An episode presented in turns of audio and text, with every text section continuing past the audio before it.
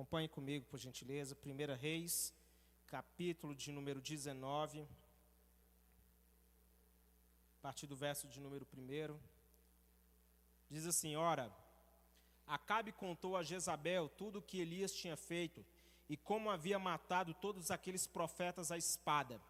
Por isso Jezabel mandou um mensageiro a Elias para dizer-lhe: Que os deuses me castiguem com todo rigor, se amanhã nessa hora eu não fizer com a sua vida o que você fez com a vida deles. Elias teve medo e fugiu para salvar a vida. Em Berseba de Judá, ele deixou o seu servo e entrou no deserto caminhando um dia. Chegou a um pé de giesta, sentou-se debaixo dele e orou, pedindo a morte. Já tive o bastante, Senhor. Tira a minha vida.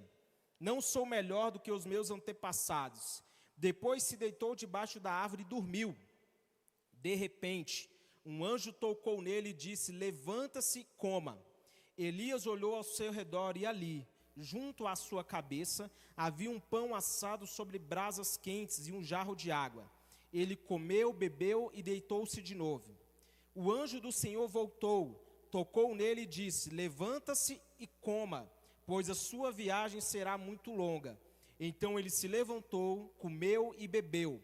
Fortalecido com aquela comida, viajou 40 dias e 40 noites até chegar a Horebe, o monte de Deus. Amém? Feche seus olhos nesse momento comigo, por gentileza. Pai, nesse momento quero te dar graças por essa noite, por esse momento, por esse culto. Até agora o Senhor já ministrou aos nossos corações com as músicas, com as canções mas nesse momento pedimos que o Senhor ministre agora com a tua palavra. Que a tua palavra hoje venha penetrar no mais profundo, que ela venha no mais des, desvendar o mais íntimo dos nossos corações. Nós pedimos nessa noite, ó Deus, que ela fale conosco pela tua graça, pelo teu amor em nome de Jesus. Posso ouvir um amém? Queridos, quem foi o profeta Elias? Elias significa Jeová é Deus. E talvez ele seja um dos profetas com mais relevância, que ficou mais conhecido aqui no Antigo Testamento. A origem de Elias, ela é um mistério. Por quê? Porque ele aparece lá no capítulo 17 do, primeiro, do livro de 1 Reis, e nós não temos nenhuma descrição da sua ascendência, nós não vemos de onde ele aparece. A Bíblia apenas vai dizer que ele veio de Gileade, uma área de poucos moradores, além do Rio Jordão. A tradição vai dizer que havia uma pequena cidade chamada Tisbé, naquela, é, naquela área ali, perto do Val de Jaboque. E o surgimento de Elias, essa, o aparecimento de Elias, ele se contrapõe muito com o momento de apostasia que Israel estava vivendo. Acabe, filho de Onre, esse rei, por exemplo, Onre foi o homem que fundou Samaria. Esse rei aparece, ele, a Bíblia vai falar que ele fez o que o Senhor reprova mas dá um destaque para Acabe maior, dizendo que ninguém fez como o que o Senhor reprova, ninguém fez como Acabe, ninguém antes dele agiu de maneira tão deplorável diante do Senhor como Acabe. Acabe ele adorou Baal, ele tomou por esposa uma mulher chamada Jezabel, uma mulher que significa, o nome dela significa Baal exalta. Jezabel, entenda por gentileza, só um ponto, a Bíblia vai tratá-la como um, um espírito maligno, entenda isso não essa, não a pessoa em si, mas há um espírito por trás de Jezabel, tanto que você vai ver ela sendo citada de novo lá em Apocalipse. E essa entidade maligna é uma, um demônio que tem como propósito calar a voz profética. E acredite, ela está aí atuando hoje nos nossos dias. Existem muitas tentativas de calar a voz profética, existem muitos movimentos para silenciar a igreja. Mas hoje eu desafio você a nos colocarmos em posição. Nós não devemos nos calar, nós não devemos ficar é, indiferentes às injustiças, nós não devemos ficar olhando para as coisas negativas que acontecem, tanto na nossa vida aqui dentro da igreja como lá fora. Nós não podemos ser indiferentes às injustiças, nós devemos nos levantar como voz profética, como aqueles que declaram que existe um Senhor sobre essa nação e não é o STF, não é mais ninguém, não é o diabo, é o Senhor Jesus Cristo. Uma frase muito conhecida vai dizer que o que me preocupa não é o grito dos maus, mas o silêncio dos bons. Nós não podemos nos calar. Então Elias, ele inicia o seu ministério. Ele declara: não haverá chuva, não vai ter orvalho sobre a terra, segundo a minha palavra. Ele começa já o seu ministério dando essa sentença. Ele declara uma seca sobre, sobre Israel. Então ele é direcionado por Deus, ele vai parar no ribeiro, e naquele ribeiro ele é alimentado por corvos. Os corvos vão levar pão e carne para ele, ele vai beber água do rio. Só que passa o tempo, e o que, que acontece? O ribeiro seca. E é tão interessante isso, porque o ribeiro seca. E quem foi que declarou a seca? Elias. Porque a lição que eu aprendo com isso é qual? Sejam boas ou ruins, eu vou comer do fruto das minhas palavras. Então acredite, se você está aqui e você fica declarando apenas coisas negativas, se você só fica é, declarando morte, acredite, as suas palavras elas têm um poder sobre a sua vida. Elias ele deu, deu uma sentença e ele não ficou é, é, separado, impedido. Aquela sentença que ele declarou, ele também teve que viver ela. Claro que ele foi provido por Deus, houve provisão de Deus, porque mesmo que eles tenha, o ribeiro tenha secado, ele não estava declarando algo por, por desobediência, mas por obediência. Quantos estão entendendo isso aqui? Mas o fato é que aquilo que eu declaro é aquilo que eu vou viver. Amém ou não amém? Quantos entendem esse princípio? Quantos estão aqui comigo para falar amém?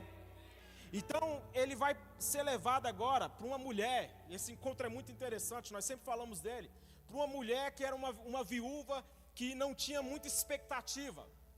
Uma mulher que estava preparando uma última refeição, ela falava assim: Eu não tenho mais nada. Então, aquela mulher ela vai viver um milagre extraordinário, porque ela vai se mover acreditando na palavra profética que foi liberada sobre a vida dela. Então, ela vive um milagre. Passado um tempo, é, Elias vai ficar hospedando, se hospedando na casa dessa mulher. E qual vai ser a outra tragédia que vai viver aquela mulher? O filho dela morre. Então, Elias vai deitar-se sobre o menino três vezes. A Bíblia vai falar que o menino vai ressuscitar. Eu estou só descrevendo para você os feitos de Elias. Então, passado um tempo, você pode acompanhar agora lá no capítulo 18 do livro de 1 Reis, que Elias vai se encontrar com Acabe. Ele se encontra com Acabe. Quando Acabe o encontra, Acabe vira para ele e fala assim: És tu, ó perturbador de Israel. Então Elias vira, vira para ele e fala assim: Eu não sou perturbador, é você e sua casa. É você que tem perturbado. Então, olha que autoridade. Elias então lança um desafio. Ele fala assim: manda que todo o povo se encontre comigo no Carmelo. Ele então lança esse desafio, fala assim: leva agora os profetas de Baal, leva os, os, profetas de Azera, leva todo mundo, todos aqueles que comem a mesa de Jezabel. Então ele leva todos eles para o monte e ele faz um desafio para o povo. Por que, que vocês estão aí é, titubeando? Por que, que vocês ficam aí indecisos? Se Deus é Deus, sigam Deus, se Baal é Deus, sigam Baal. Ele lança o desafio. Então o povo aceita, o povo vai aparece e ele fala assim: comecem aí a clamar. Ele deixa os profetas de Baal clamar. E a Bíblia vai dizer que eles vão ficar desde a manhã até o meio-dia. Quando deu meio-dia, ninguém estava respondendo. Elias já começou foi a, a, a, zoar, a ficar falando assim: cadê? Clama mais alto. Às vezes ele está ocupado, às vezes ele está dormindo. Então eles vão lá, continuam clamando, mas não vai ter resposta. Então Elias clama, e quando Elias clama, a Bíblia vai falar que o fogo vai descer e vai consumir todo o holocausto, a água que foi jogada, e aquele, aquele, é, aquele momento extraordinário, o povo começa a falar: O Senhor é Deus, o Senhor é Deus. O povo decide então seguir Elias, e juntamente com Elias eles vão matar todos os profetas de Baal. Então nós chegamos agora lá no capítulo 19, que foi o que nós lemos, que depois de, desses feitos, Elias vai receber uma ameaça. Jezabel fala assim: que Deus, que os deuses me castiguem com todo rigor, se eu não fizer com você a mesma coisa que você fez com os profetas. Ele recebe aquela ameaça. Aquela ameaça que ele recebe, aquele momento de ameaça, fez com que ele ficasse com medo. A situação, quando ele se vê naquela situação, as ameaças fizeram com que ele reagisse com medo. E entenda uma coisa: em momentos de pressão, em momentos de dificuldade, ou nós vamos reagir por medo, ou nós vamos reagir com fé. Nesses momentos de pressão, nesses momentos de dificuldade, ou nós vamos obedecer o nosso medo, ou nós vamos obedecer a nossa fé. E Elias ele tem medo, e a resposta que o medo ofereceu para Elias foi a fuga. Ele fugiu. Ele ficou com medo, então a opção que ele teve foi fugir. Hoje, mas hoje é, é, eu desafio você. Você pode ter muitos desafios que te colocam em uma situação de medo, mas seja hoje alguém que dê uma resposta diferente para os seus medos. Como está escrito na palavra, em me vindo o temor, eu confiarei no Senhor. Essa foi a, essa é escolha que nós temos que fazer. O medo, entenda, é uma resposta involuntária. O medo é uma reação involuntária, já a fé é intencional. O medo, ele nos faz olhar para as circunstâncias, o medo nos faz nos apegar à lógica do que nós estamos vivendo. A fé já nos faz olhar para o impossível. A fé já nos faz olhar e falar assim: esse contexto pode ser assim, mas a fé me diz que Deus pode fazer diferente. Ei, querido, seja intencional na sua fé. Você pode estar respondendo a esse momento que nós estamos vivendo com medo. E como eu disse, o medo é uma reação involuntária, ele vem. Mas você pode escolher também falar assim: eu não vou ficar com medo, eu vou confiar no Senhor. Eu não vou fugir, eu vou confiar no Senhor. Eu não vou retroceder, eu vou confiar no Senhor. Eu não vou parar, eu vou continuar confiando no Senhor. O medo ele se apega à lógica. Então a Bíblia vai falar que ele entra no deserto. Ele caminha um dia, chega num pé de giesta, senta debaixo e vai orar pedindo a morte. Aquele homem se cansou. Ele estava fadigado. E eu vi uma frase hoje, essa frase me chamou a atenção, que diz assim: que de tanto ver triunfar as nulidades, de tanto ver prosperar a desonra, de tanto ver crescer a injustiça, de tanto ver agigantarem-se os poderes nas mãos dos maus, o homem chega a desanimar-se da virtude, a rir da honra e ter vergonha de ser honesto. Rui Barbosa. Vê se não é uma, um sentimento um pouco coletivo que nós estamos tendo nesses dias. Nós ficamos vendo as injustiças prevalecendo. Nós ficamos vendo a maldade prevalecendo. Nós ficamos vendo pessoas usando de uma pandemia para fazer politicagem. Nós ficamos vendo as pessoas morrerem nos hospitais porque não houve, não houve um interesse genuíno de quem podia resolver ajudar. Quantos estão entendendo isso aqui, por gentileza? Eu não estou falando de político A, político B, eu estou falando que, infelizmente, nós ficamos assistindo isso. E a nossa sensação, quando nós estamos olhando, é: não vale a pena. Quantos já tiveram esse sentimento? O cansaço é o resultado de um esforço contínuo, foi isso que Elias viveu. Elias estava, tinha feito muitos desafios, ele lançou uma palavra muito dura, ele conseguiu, ele reuniu o povo, ele reuniu todos os, as, os profetas, ele os derrotou, ele matou todos eles, mas a sensação que ficou para ele foi qual? Eu estou sozinho. A sensação que ele teve foi essa: eu estou aqui e não tem ninguém comigo. Ele chega a dizer assim: eu sou o único profeta que restou de Israel. Então, aqui a gente vê que aquele homem estava aqui. Você pode estar cansado de lutar, mas eu quero profetizar que o Senhor vai estar renovando as suas forças hoje em nome de Jesus. O descanso é uma etapa fundamental na nossa caminhada. Eu já citei isso aqui: descansar é expressar nossa confiança em Deus. Quando nós descansamos diante de uma dificuldade, nós estamos dizendo: Senhor, eu confio em Ti. Quando você consegue dormir, deitar, dormir, mesmo sabendo que você tem problemas imensos na sua vida para resolver, você pode falar assim: Senhor, eu. Não deitar e eh, dormir, né? Sem ser preocupado, irresponsável, não é isso que eu estou dizendo. Mas é deitar e falar assim: Senhor, eu sei que tudo pode estar ao contrário, o cenário pode ser o pior, mas eu acredito que o Senhor está agindo em meu favor. Querido, como eu tenho essa convicção dentro de mim. Eu já vivi muitas situações onde eu pude falar assim: pode estar negativo, mas eu sei que o Deus está trabalhando a meu favor. Eu sei que em algum momento Ele vai se levantar e Ele vai agir em meu favor. Quantos creem nessa palavra aqui em nome de Jesus? Você pode estar cansado das batalhas que você está enfrentando. A Bíblia diz que até os jovens se cansam e ficam exaustos. Se cansar faz parte. Como eu disse, dormir, descansar é importante, mas contudo esse sono aqui que Elias estava tendo não era normal. Esse cansaço dele aqui, porque acredite, tem pessoas que estão nesse sono, esse sono de Elias aqui. Esse aqui não é o sono bom. Esse aqui é o sono mau. Ele deitou e simplesmente fadigado. A Bíblia vai falar que ele, olha só que texto interessante. O anjo aparece, toca nele, come, ele come, ele bebe, mas ele volta a dormir. Ele estava cansado, ele estava fadigado. E há pessoas que estão simplesmente dormindo quando deveriam estar lutando. Essa não é a hora de estar dormindo.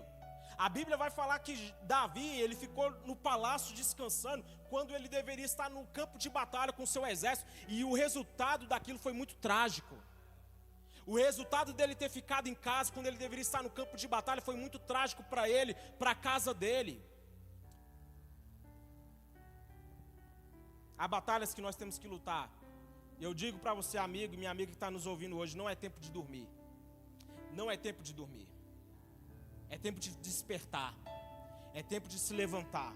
Eu não sei como está a sua vida, não sei quais são as lutas, mas é tempo de se levantar. Você pode falar isso para o seu irmão: é tempo de se levantar, é tempo de guerrear, não é tempo de ficar curvado, não é tempo de ficar prostrado, não é tempo de querer parar. Ei, é tempo de continuar avançando, é tempo de continuar clamando, é tempo de continuar buscando, é tempo de estar lutando. Por quê? Porque a batalha é grande, querido, mas Deus vai nos dar a vitória.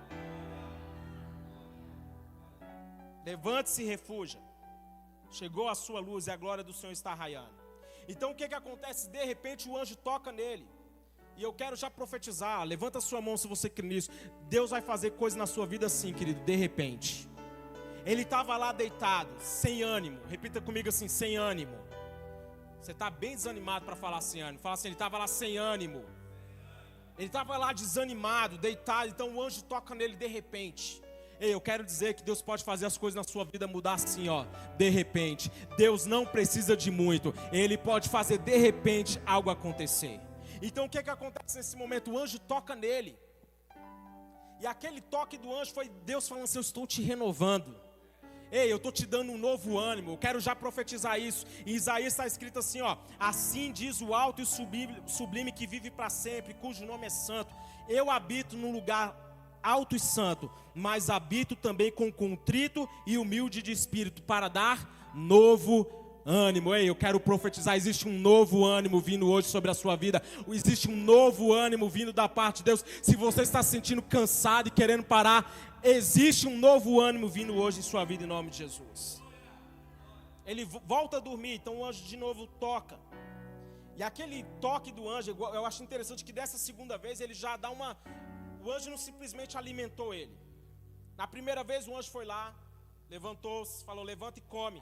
Ele come, depois ele deita e volta a dormir. Dessa segunda vez o anjo vai de novo, toca nele e diz: levanta e come. E ele já dá logo uma advertência: a viagem é muito longa. Ele se levanta, come e bebe, e fortalecido com aquela comida, olha o que, é que vai acontecer.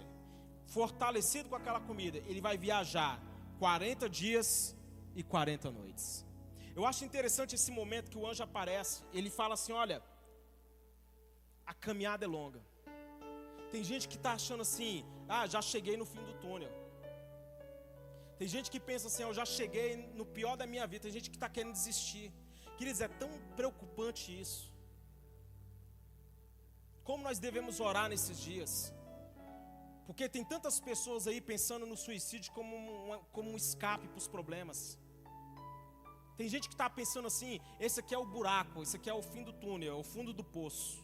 Ei, eu quero dizer para você que existe hoje algo vindo da parte de Deus sobre a sua vida. Ele está dizendo: levanta e anda, porque ainda tem muito a ser feito. Existe muito caminhada para você. Existem muitas coisas que eu quero realizar na sua vida. Existem muitas coisas que eu quero fazer através de você e em você. Ei, você pode estar agora me ouvindo e pensando assim: eu vou parar, eu vou desistir. Existe muito que Deus quer fazer ainda na sua vida e através da sua vida.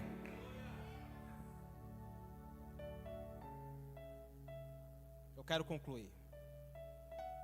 Elias estava exausto. E diante da ameaça de Jezabel, ele se viu isolado, ele se viu sozinho. Elias pensou que o jogo já havia acabado. Quando Elias ouve a ameaça de Jezabel, eu estava lendo esse texto. Foi até quando Deus me colocou no coração de ministrar sobre isso.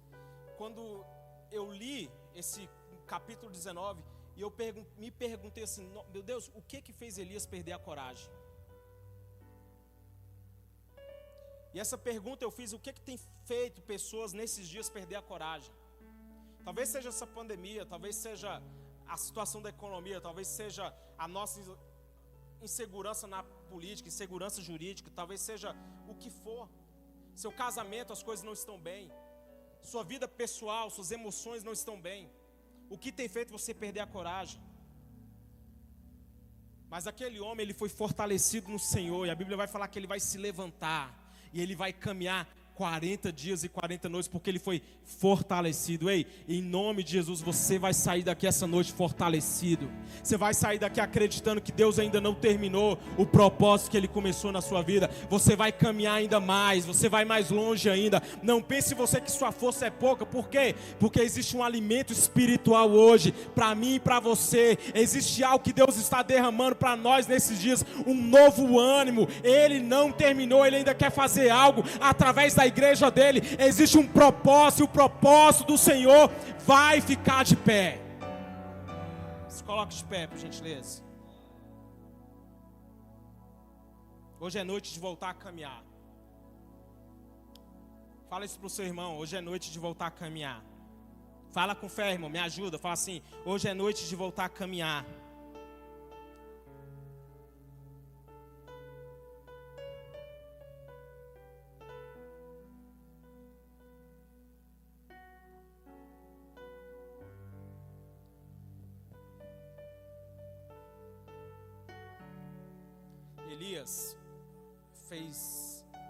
Feitos extraordinários. Ele decretou seca. Olha que interessante, querido. Preste atenção nesse detalhe. Nós já vamos orar rapidinho. Isso casa muito com o que o pastor ministrou aqui no domingo. Eu achei tão interessante isso. A Bíblia vai falar que quando ele desafiou os profetas, olhe para cá por gentileza. Quando ele desafiou os profetas, eu vou ler para você quando ele lançou o desafio, ele dá uma ordem, ele vai falar assim para Cabe, não uma ordem, ele dá uma orientação para Cabe dizendo assim: "Olha, vai desce, porque vai chover". Olha que interessante. O fogo caiu, queimou completamente o holocausto, a lenha, as pedras, o chão e também secou totalmente a água na valeta. Quando o povo viu isso, todos caíram prostrados e gritaram: O Senhor é Deus. Então Elias mandou prender os profetas e os matou. Depois disso, olha o que Elias vai fazer. Ele disse para Cabe assim: Come e bebe, pois já ouço barulho de chuva. Olha que profético. Ele não tinha orado ainda por chuva. Ele ainda não tinha subido no monte, orado e mandado o servo dele ver, vai lá ver, olha lá no mar. Ele ainda não tinha feito isso mas ele já tinha declarado. E quando ele declara, como eu falei, casa com aquilo que o pastor falou, ele declarou algo. Depois ele foi lá clamar por aquilo que ele já havia declarado, por aquilo que ele já havia liberado. Nós sempre estamos falando aqui, declara. Nós sempre estamos aqui incentivando você, por quê? Porque isso é profético. A Bíblia fala, crie, por isso eu falei. Então declarar é algo bíblico. Falar verbalizar, dizer o milagre, acreditar é algo bíblico. Só que nós também temos que fazer a segunda parte que Elias fez. Ele, ele declarou, depois ele subiu para o monte para orar por aquilo que ele havia declarado. Ei, quantos estão entendendo isso aqui? É noite de você começar a orar por aquilo que você tem declarado. Não fique apenas ah, vai acontecer um dia. Não, eu vou orar para que aquilo que eu estou declarando seja uma realidade na minha vida. Eu quero que você levante suas mãos nesse momento. Qual é a sua necessidade? O que está fazendo você perder a coragem ou querer parar? Hoje eu quero profetizar na autoridade que está no nome de Jesus. As suas forças estão sendo renovadas hoje. Você vai andar mais uma légua. Você vai mais longe do que você imaginou. Não pela sua força, não pelo seu intelecto, não pela sua capacidade, mas porque existe um Pai dizendo: Eu irei adiante de vocês, endireitarei os caminhos tortos, aplanarei os montes. Existe um Deus trabalhando em seu favor. Existe um Pai trabalhando em seu favor. E Ele está está dizendo assim: continua caminhando, continua indo, não para, não olha para trás, não retrocede, não é hora de dormir, é hora de se levantar. Se levanta, irmão. Se levanta pela sua casa. Se levanta pela sua família. Se levanta pelos seus. Não fique querendo dormir. Não fique querendo parar.